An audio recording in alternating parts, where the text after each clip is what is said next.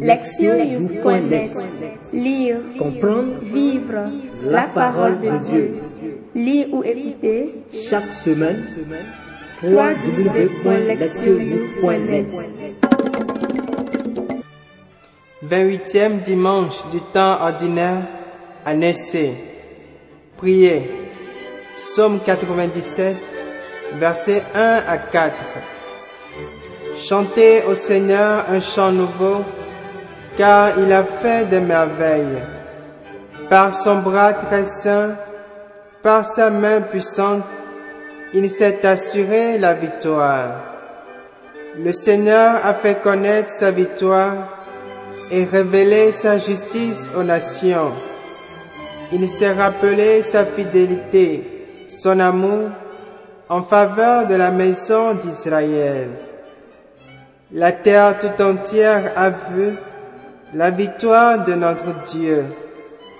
Acclamez le Seigneur, terre entière, sonnez, chantez, jouez. Lire la parole. Première lecture. 2 Rois 5, 14 à 17. En ces jours-là, le général syrien Naaman, qui était lépreux, descendit jusqu'au Jourdain et s'y plongea cette fois pour obéir à la parole d'Élisée, l'homme de Dieu. Alors sa chair devint semblable à celle d'un petit enfant. Il était purifié. Il retourna chez l'homme de Dieu avec toute son escorte. Il entra, se présenta devant lui et déclara, Désormais, je le sais, il n'y a pas d'autre Dieu sur toute la terre que celui d'Israël. Je t'en prie, accepte un présent de ton serviteur. Mais Élisée répondit, Par la vie du Seigneur que je sers, je n'accepterai rien. Naaman le pressa d'accepter, mais il refusa.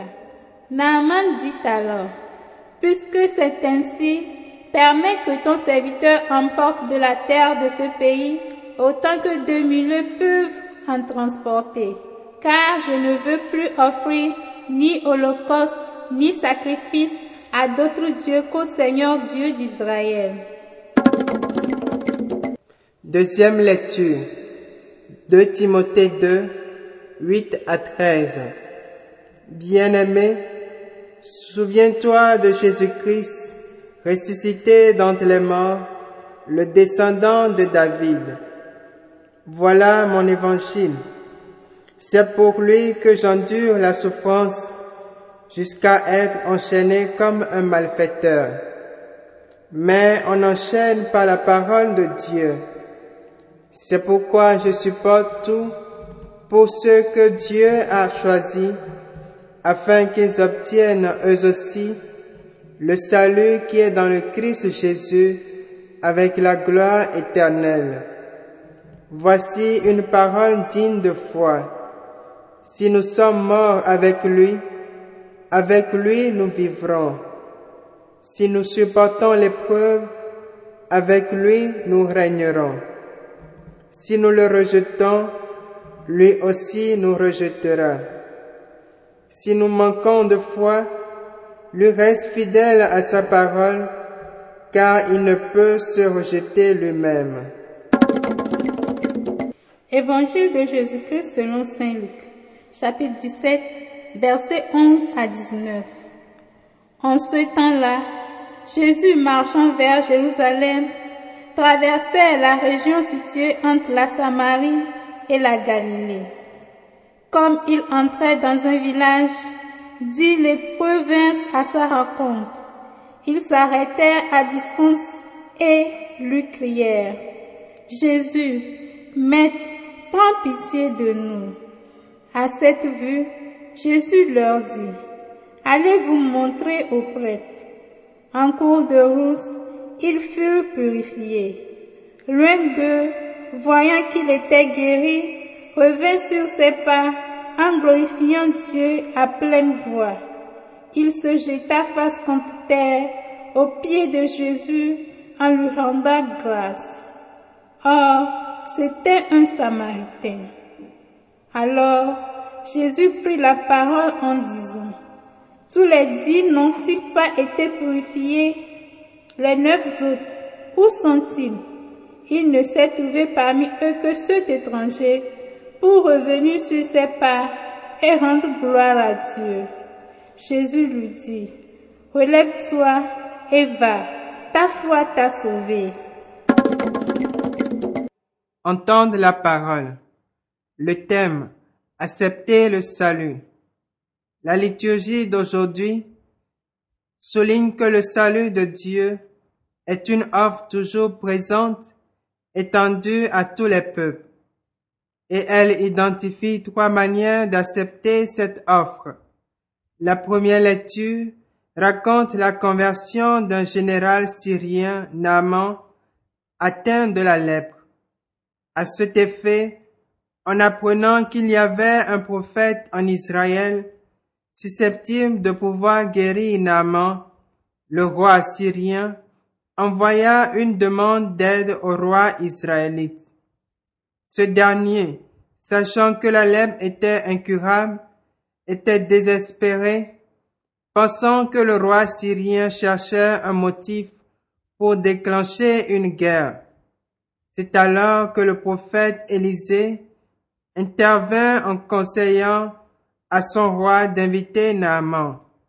De manière significative, le message d'Élisée ne parlait pas de la guérison de Naaman, mais plutôt il voulait qu'il vienne apprendre la présence d'un prophète en Israël. Deux rois 5, 8. Et dire qu'il y a un prophète en Israël implique qu'il y a un Dieu en Israël que le prophète représente.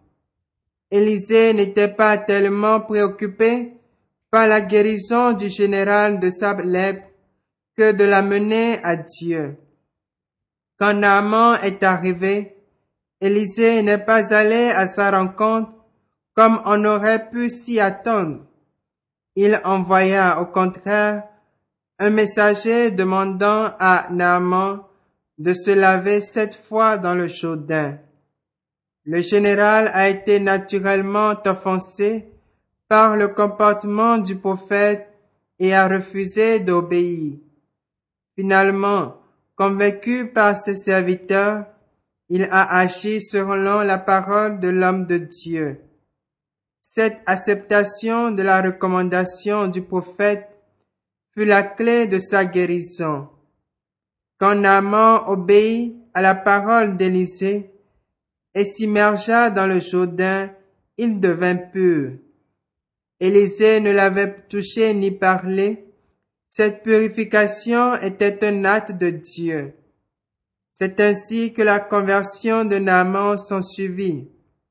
Après sa rencontre avec Élisée, le général des gentils a déclaré, Désormais, je le sais, il n'y a pas d'autre Dieu sur toute la terre que celui d'Israël. Telle fut la confession de foi de Naaman, reconnaissant l'existence d'un seul vrai Dieu, le Dieu d'Israël. Naaman a alors demandé deux tas de mulets de terre pour les ramener dans son pays natal et déclara ensuite qu'il n'adorerait plus d'autre Dieu que le vrai Dieu qu'il a maintenant appris à connaître.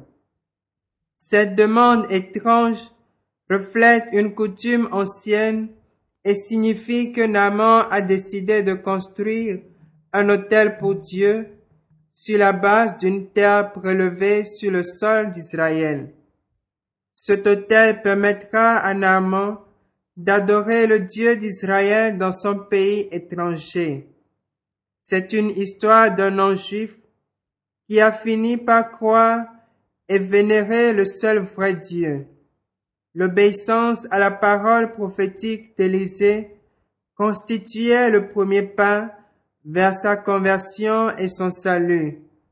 L'histoire enseigne que l'acceptation du salut de Dieu commence par une écoute et une réponse obéissante à la parole de Dieu prononcée par les prophètes.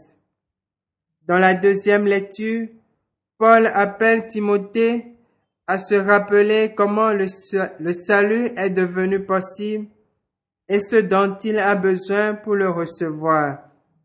Le salut est venu par Jésus-Christ, dont la résurrection est au cœur même de l'évangile de Paul. La mort du Christ en tant que descendant de David, un véritable être humain, et sa victoire intérieure sur la mort ont amené l'offre du salut de Dieu à tous. Paul, alors prisonnier, a offert sa vie et sa liberté dans la propagation de cette nouvelle du salut afin que tous puissent l'entendre.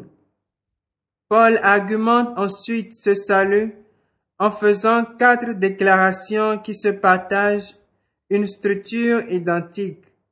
Chaque déclaration commence par un si, décrivant une réponse du croyant à l'évangile et se termine par une partie indiquant le résultat de cette réponse.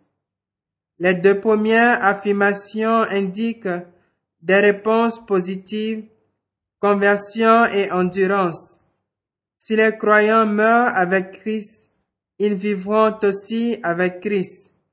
Mourir avec le Christ fait référence à la conversion et au baptême, confère Romains 6, 8, qui mène à une nouvelle vie en Christ. Ces actes ont pour résultat la possession de la vie immortelle du Christ en soi.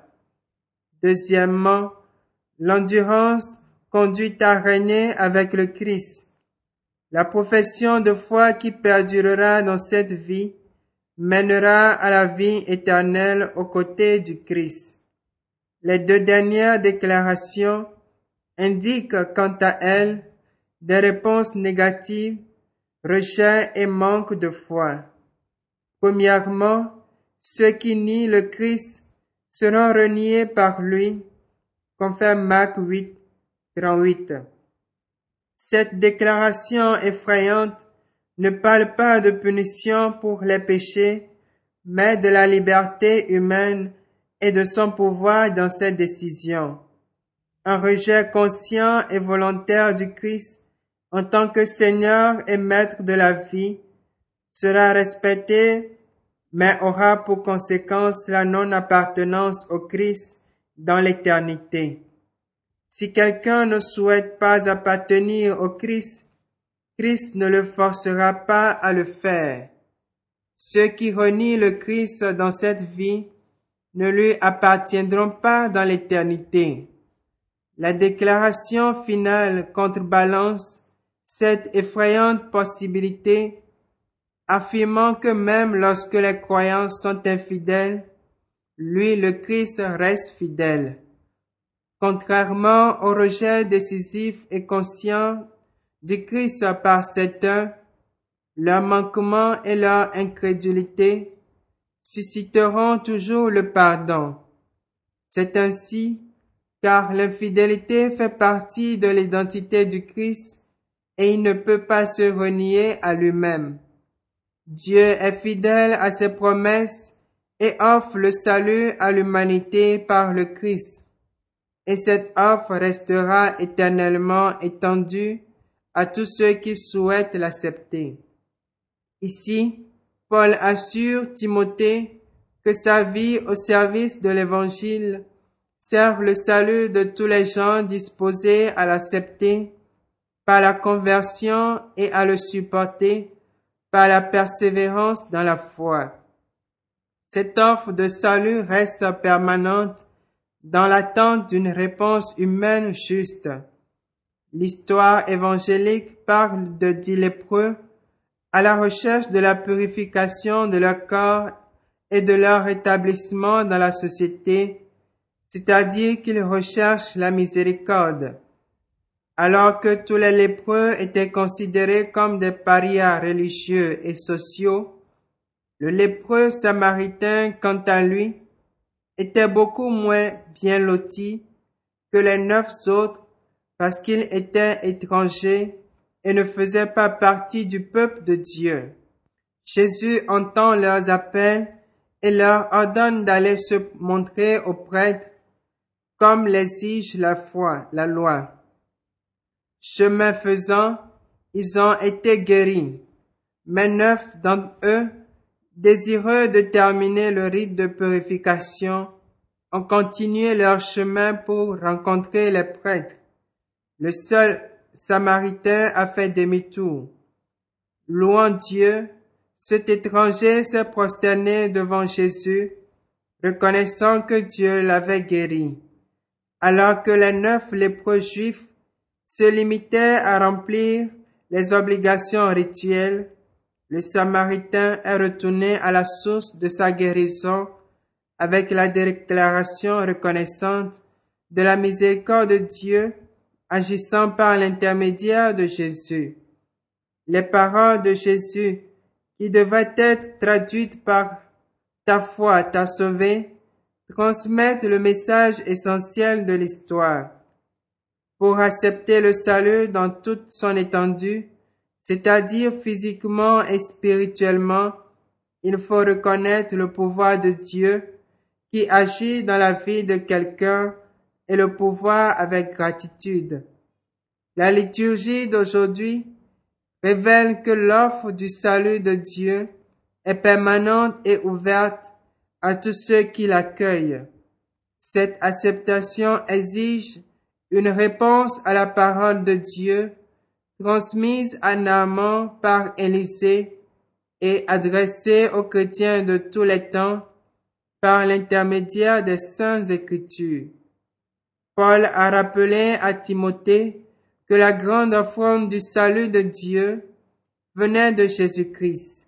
Ceux qui acceptent Jésus par la conversion et qui persévèrent dans la foi atteindront la plénitude du salut.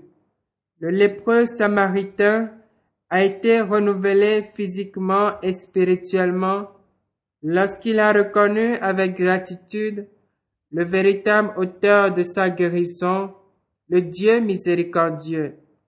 En se tournant vers ce Dieu agissant par l'intermédiaire de Jésus, ce Samaritain a montré sa foi et est devenu ainsi un membre du peuple de Dieu. Contrairement à ses compagnons qui ne connaissaient que la guérison physique, cet ancien exclu social était sur le chemin du salut.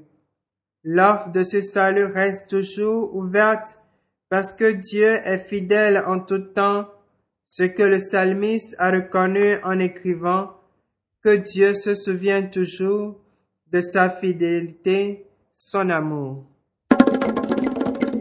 Écoutez la parole de Dieu. Le message biblique d'aujourd'hui nous appelle à exprimer notre profonde gratitude à Dieu qui veut que notre vie tende vers le salut. Les gens de tous les âges et de toutes les cultures cherchent et aspirent à quelque chose de plus grand et plus grand que la vie quotidienne avec laquelle nous sommes tous si familiers. C'est pourquoi, jadis, après le travail de la journée, les gens racontaient des histoires sur la création du monde, sur les héros, sur les bons et les mauvais esprits, sur les dieux et sur la vie après notre mort. Pour la même raison aujourd'hui, nous allons au cinéma pour voir des films fantastiques ou des films d'action dans lesquels de bons et de mauvais personnages se battent pour la victoire. Une attente commune de toutes nos histoires, films et romans est que le bien prévale sur le mal et que la vie triomphe sur la mort.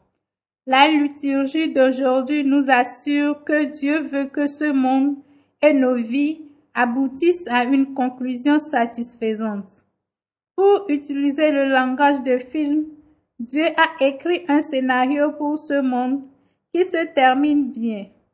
Dans le langage de notre foi, nous appelons cette bonne conclusion le salut. Certes, le salut coûte cher. Ce prix coûta la mort à Jésus, comme le rappelle Paul à Timothée. C'est encore une autre raison d'être profondément reconnaissant. Cependant, à l'instar des acteurs d'un film, nous ne pouvons nous-mêmes pas rester assis à attendre le salut. Nous devons faire quelque chose pour y participer.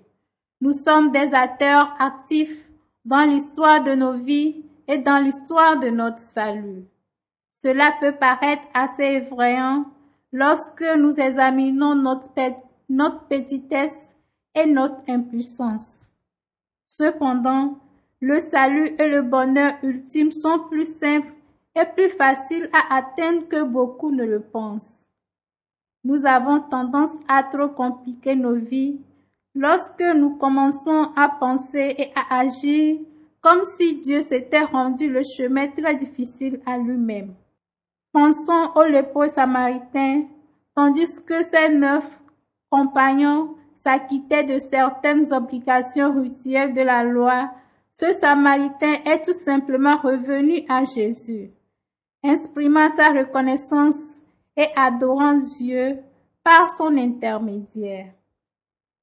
La vie peut être difficile et nous devons remplir de, de nombreuses obligations. Mais, en bon parent, Dieu ne nous demande pas plus que d'être des enfants reconnaissants devant lui.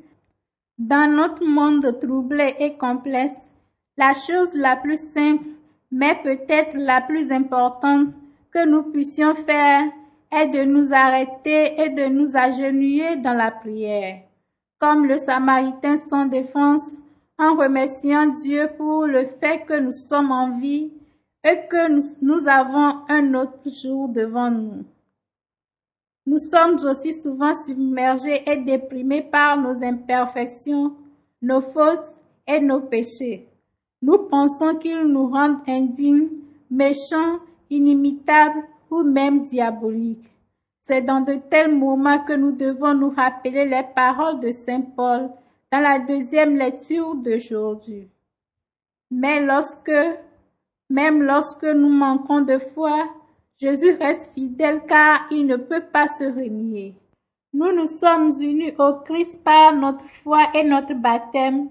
Nous lui appartenons. Même lorsque nous échouons misérablement, il reste avec nous. Jésus qui a donné sa vie pour nous ne renverra sûrement pas un pécheur repentant qui revient, même après une grave chute.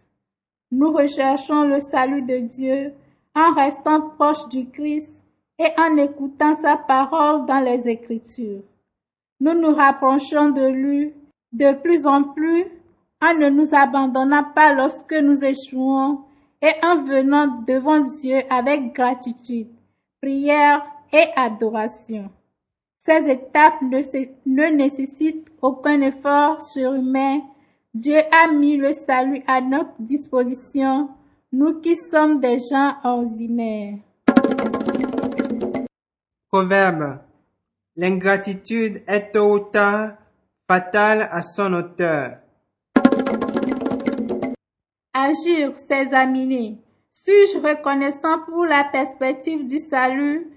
Que fais-je pour l'atteindre? Ai-je déjà douté ou désespéré de la possibilité de mon salut? Pourquoi?